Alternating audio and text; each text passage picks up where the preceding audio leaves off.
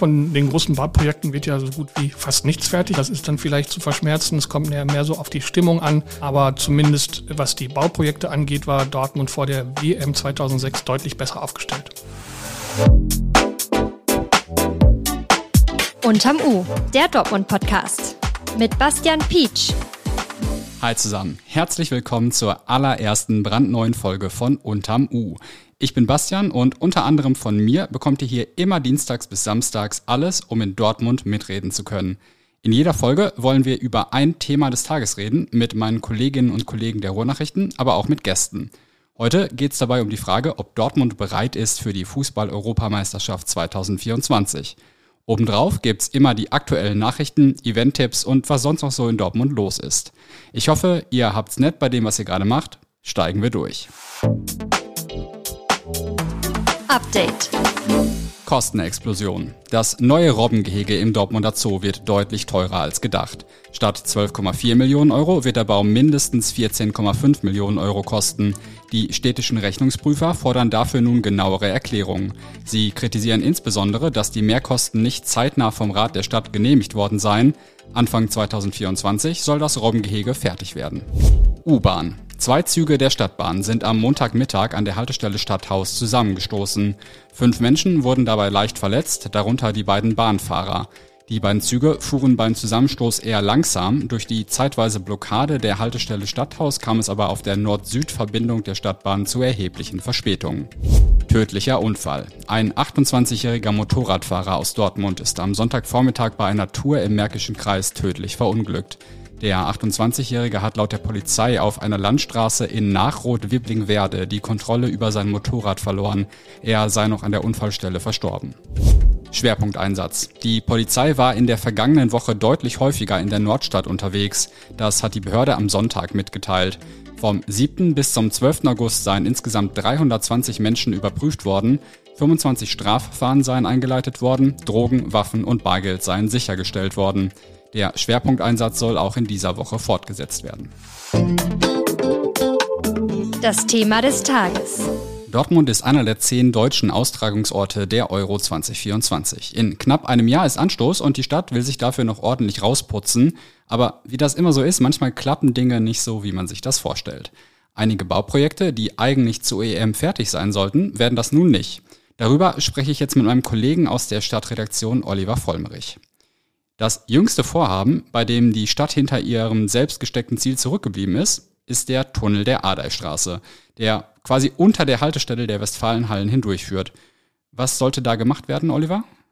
Da sollten oder mussten die Wände saniert werden, denn da sind die Fliesen, die da ursprünglich hingen, von der Wand gefallen. Das war schon im Jahr 2018 und im Jahr 2019. Dann hat man Sanierungspläne gemacht und letztlich hat man dann alle Fliesen abgenommen, hat dann die Betonwand saniert, damit sie also wieder tragfähiger ist. Und ja, jetzt so etwa seit einem halben Jahr ruht die Baustelle und es sollte eigentlich weitergehen mit der Wandgestaltung. Und warum klappt das nicht? Man hatte große Pläne mit, die, mit der Wandgestaltung. Es sollte eine Wand aus Emaille werden. Und das wurde dann aber doch sehr, sehr teuer. Man hatte ursprünglich kalkuliert mit 1,8 Millionen Euro Baukosten.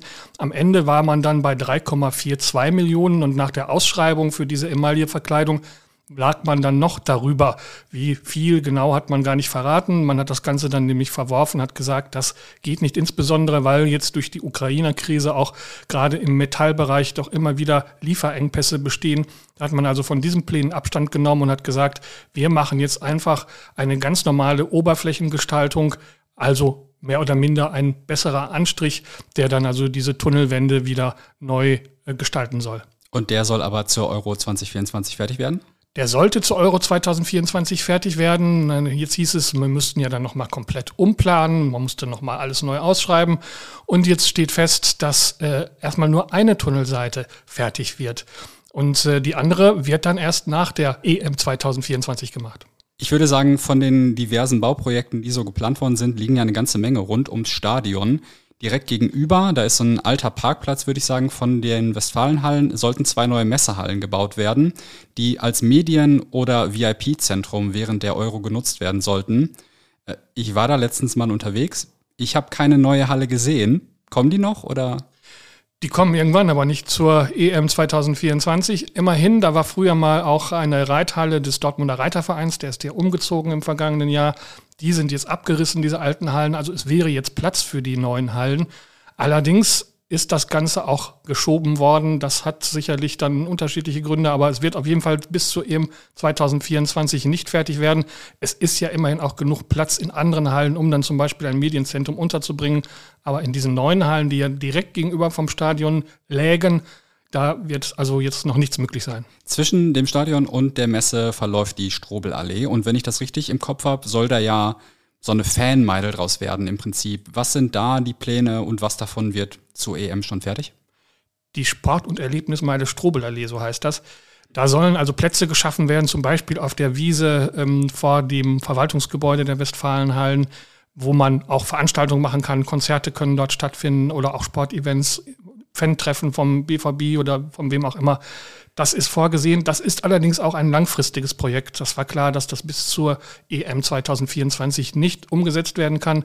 Man hat begonnen mit dem ersten Bauabschnitt. Der geht insbesondere um die Verkehrsführung in der Straße im Rabenloh. Die führt ja von der Wittekindstraße in Richtung Stadion und damit auch zur Strobelallee. Und da hat man jetzt den Umbau in Angriff genommen. Der wird auch bis zur EM fertig. Das heißt, äh, man hat da mehr Platz geschaffen für Fußgänger. Es ist ja so Vor- und Nachspielen. Man kennt das, wenn man schon mal beim BVB war, dann drubbelt es sich da. Da sind nämlich die Autos, die hinwollen zum Parkplatz direkt neben dem Stadion. Und nach dem Spiel müssen die dann alle warten, bis sie dann raus können, denn da ähm, sind dann Fußgängermassen, die sich dann da über das Rabenloh ergießen. Und das möchte man jetzt also trennen. Man hat also breite Gehwege jetzt, wo die Fans dann äh, nach Hause gehen können oder zum Stadion gehen können und halt Fahrbahnen dann für Autos getrennt, sodass man dann also so ein bisschen die Verkehrsführung entzerrt hat. Das ist jetzt auch bald fertig. Fußgänger ist ein gutes Stichwort. Wenn man zum Beispiel über die Lindemannstraße zum Stadion will, da muss man ja über diese B1-Brücke. Die sollte ja auch umgebaut werden. Unter anderem, weil die Brücke so steil ist, sollte die so ein bisschen barrierefreier gebaut werden. Wie geht es denn mit dem Projekt weiter? Ja, die entspricht halt nicht mehr den Anforderungen an barrierearmes oder barrierefreies Bauen, sollte also dann eine neue Konstruktion bekommen, wo man also dann über längere Rampen dann relativ ähm, steigungsarm rauf oder runter kommt. Nur hat man das auch verschieben müssen, denn ähm, ursprünglich sollte jetzt im vergangenen Herbst die alte Brücke abgerissen werden. Das heißt, man hätte dann eine ganze Zeit lang überhaupt keine Brücke gehabt. Und die Frage wäre, wäre man rechtzeitig fertig geworden mit der neuen Brücke bis zur Europameisterschaft? Das war halt die große Frage und da ist man zu dem Schluss gekommen, dass A, auch wegen steigender Baukosten, ursprünglich war das mit 9,9 Millionen Euro kalkuliert, und natürlich auch wegen der Materialengpässe. Gerade im Stahlbereich hatte man also die Sorge, dass man dann plötzlich ohne Brücke dasteht, wenn die Europameisterschaft beginnt. Also hat man gesagt, wir verschieben das lieber auf die Zeit nach der EM. Also die alte Brücke muss weiter genutzt werden. Jetzt müssen wir noch kurz über ein Thema sprechen, von dem ich weiß, dass das, glaube ich, eines deiner Lieblingsthemen ist, den Boulevard Kampfstraße. Was passiert denn da zur Euro 2024? Ja, erstmal ist Baupause, äh, denn äh, man sagte, während der WM wollen wir keine großen Baustellen haben, was in gewisser Weise auch verständlich ist, wobei man sich fragen muss, warum man ein ganzes Jahr Baupause macht, wenn man eine Veranstaltung von einem Monat hat. Aber gut, das nur nebenbei. Ähm, ansonsten soll die Kampfstraße bis dahin ein bisschen aufgehübscht werden. Man hat ja jetzt schon begonnen mit temporärem Grün, wie es so schön heißt, das Ganze ein bisschen zu verschönern. Und das soll dann noch verstärkt werden bis zur Euro 24, zum Beispiel auch dann mit einem Bolzplatz, der dann mitten auf der Kampfstraße entstehen soll. Das wäre also dann so ein bisschen auch groß in die Gäste. Man hat das ja zur WM 2006 schon so ähnlich gemacht. Also speziell zur EM dann eine Gestaltung auf der Kampfstraße.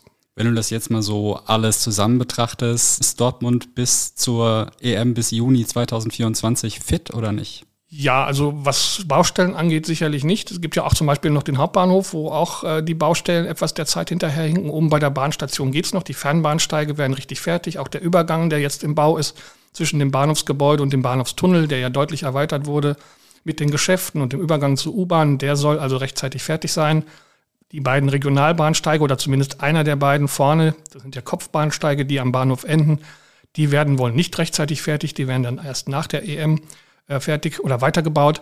Und äh, das ist sicherlich zu verschmerzen zur EM, was äh, sicherlich nicht so schön ist. Unten eine Etage tiefer, die Stadtbahnstation Hauptbahnhof, die ist ja schon 2014 begonnen worden und sollte eigentlich Ende 2019 spätestens fertig sein. Da wird man auch bis zur EM nur ein Provisorium haben, denn man hat jetzt Probleme mit dem Natursteinboden. Da gab es erst Lieferprobleme aus China, weil der Boden dann nicht lieferbar war. Und dann hat man aber festgestellt, dass der Boden, den man schon verlegt hat, dass der kaum gereinigt werden kann. Jetzt sucht man einen neuen Boden. Also da gab es immer wieder Pleiten, Pech und Pannen bei dieser Baustelle. Auch das wird dann nach der EM erst fertiggestellt. Ja, und ansonsten, ähm, abseits der Baustellen von den großen Bauprojekten wird ja so gut wie fast nichts fertig, bis auf das Rabenloh ähm, gilt es natürlich trotzdem ein bisschen Willkommensatmosphäre zu schaffen. Es gibt ja Planungen für Fanfeste, also zum Beispiel soll so ein Fan-Village entstehen rund um den Friedensplatz. Und der große, das große Fan-Treffen soll dann immer im Westfalenpark stattfinden mit Public Viewing. Da vertraue ich schon in die Leute, da gibt es ein eigenes Planungsteam, dass die das gut hinkriegen. Martin Sauer, ein Sportler, ehemals ähm, Ruder-Achter-Weltmeister, der hat ja da den Hut auf und äh, da habe ich schon so den Eindruck, dass die durchaus äh, ihre Ideen haben und auch umsetzen wollen. Aber Bauprojekte, da sieht es wirklich auch im Vergleich zur WM 2006 sehr, sehr mau aus. Wenn ich jetzt so an 2006 zurückdenke, da war ich noch in der Schule und ich war da auf dem Friedensplatz beim Public Viewing und habe so eine schwarz-rot-goldene Perücke auf dem Kopf gehabt, das weiß ich noch. Du warst da, ich glaube, das darf ich verraten, hier schon Redakteur. Glaubst du, die EM 2024 wird auch nochmal so ein Sommermärchen? Das hängt natürlich von vielen Faktoren ab. Also 2-6 hatten wir super Wetter. Wir hatten auch ein gutes Abschneiden der deutschen Fußballnationalmannschaft. Da kann man ja im Moment auch so ein bisschen Zweifel dran haben, ob das wirklich wieder so gut wird. Aber ja, gut, was die Planung der Stadt angeht, wie gesagt, bei Bauprojekten, das ist dann vielleicht zu verschmerzen. Es kommt ja mehr so auf die Stimmung an, die man kreieren will. Da hat sich Dortmund ja zuletzt an einem Meisterschaftswochenende auch nicht mit Ruhm bekleckert. Da hat man ja so den Eindruck gehabt, dass die Fans eher Sicherheitsrisiko sind, denn willkommene Gäste. Das sollte natürlich zur EM anders sein, dass man also wirklich das Gefühl hat, die Welt ist wieder zu Gast bei Freunden oder Europa ist dann zu Gast bei Freunden. Wie gesagt, ich vertraue darauf, dass dieses äh, speziell gebildete Team für die Euro 24 ähm, da für die entsprechende Atmosphäre sorgt. Aber zumindest was die Bauprojekte angeht, war Dortmund vor der WM 2006 deutlich besser aufgestellt. Vielen Dank, Oliver, für das Gespräch. Weitere Infos zum Thema EM 2024 und auch zum Tunnel Adeistraße findet ihr in den Show Notes. Zum Schluss noch zwei gute Nachrichten. Zwei Menschen, von denen ihr vielleicht schon mal gehört habt und die einige Zeit lang nicht so präsent in Dortmund waren, sind zurück. Kai Voges wurde als Intendant des Dortmunder Schauspiels gefeiert, vor allem dafür, dass er digitale Mittel wie Videoprojektion und Kameras in Bühnenstücke eingebunden hat. Dem Dortmunder Schauspieler hat das zu einem echt hervorragenden Ruf verholfen. Im Jahr 2020 ist Kai Voges dann nach Wien gewechselt, doch nun soll er nach NRW zurückkommen. Kai Voges soll nämlich 2025 Chef des Kölner Schauspiels werden. Nicht ganz Dortmund, aber immerhin näher als Wien. In Dortmund zurück ist Fußballreporterlegende Werner Hansch. Der 85-Jährige kommentiert von nun an für die Ruhrnachrichten Spiele im Amateurfußball. Den Anfang hat am Wochenende das Derby Blau-Weiß-Hokkade gegen Westfalia Hokkade gemacht. Achtung Spoiler, Westfalia Hokkade hat ziemlich deutlich gewonnen. Wenn ihr Bock habt auf die legendäre Stimme und die Sprachbilder von Werner Hansch, findet ihr einen Link zu unserer Übertragung des Spiels in den Show Notes. Und damit sind wir am Ende der ersten Folge von Unterm U angekommen. Schreibt uns doch gern mal, was ihr denkt, welche Themen oder Gäste ihr euch wünscht und natürlich auch, wenn ihr Kritik habt. Ihr erreicht uns per Mail an unterm-u.ruhrnachrichten.de. Das steht auch nochmal in den Show Notes. Und wenn ihr jetzt schon begeistert seid und keine Folge mehr verpassen wollt, folgt natürlich gern unserem Podcast. Wir hören uns.